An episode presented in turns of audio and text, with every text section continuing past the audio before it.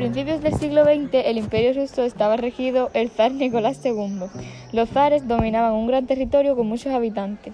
El zar estaba investido de poder absoluto que provenía de Dios, por lo tanto el imperio era una autocracia.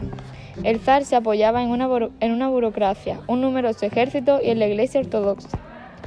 El imperio ruso era fundamentalmente una economía agraria en la que convivía la propiedad comunal, llamada mir.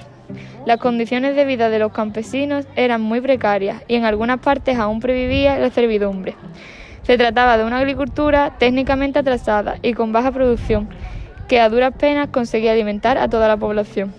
El capitalismo a finales del siglo XIX había ido penetrando en la parte más occidental del imperio y algunos lugares habían iniciado un proceso de industrialización. La industrialización comportó la, aparición de un importante contingente de obreros industriales. Muchos de ellos eran antiguos campesinos que habían huido de la miseria rural y habían emigrado hacia las nuevas ciudades industriales.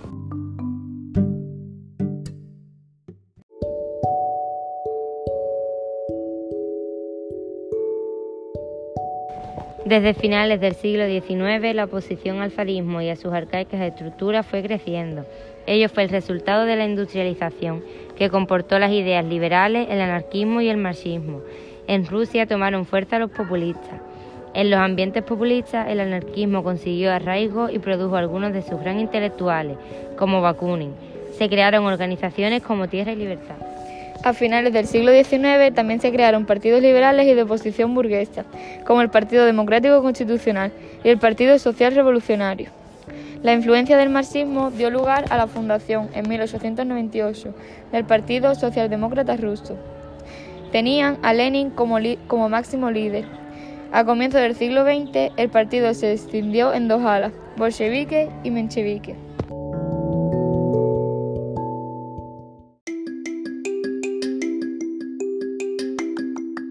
Durante el reinado de Nicolás II, la agitación social y política aumentó como resultado de las malas condiciones de vida y del auge de la corrupción en la corte, que cayó en manos de Rasputin.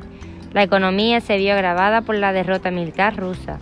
En enero de 1905 estalló un movimiento revolucionario contra la opresión zarista y las injusticias sociales.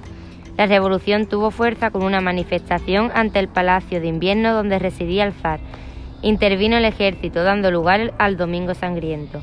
Después de la revolución, los gobiernos del zar emprendieron algunas tímidas reformas económicas y políticas. Se convocó una Duma, pero estos intentos quedaron muy lejos de transformar las arcaicas estructuras sociales y políticas del imperio.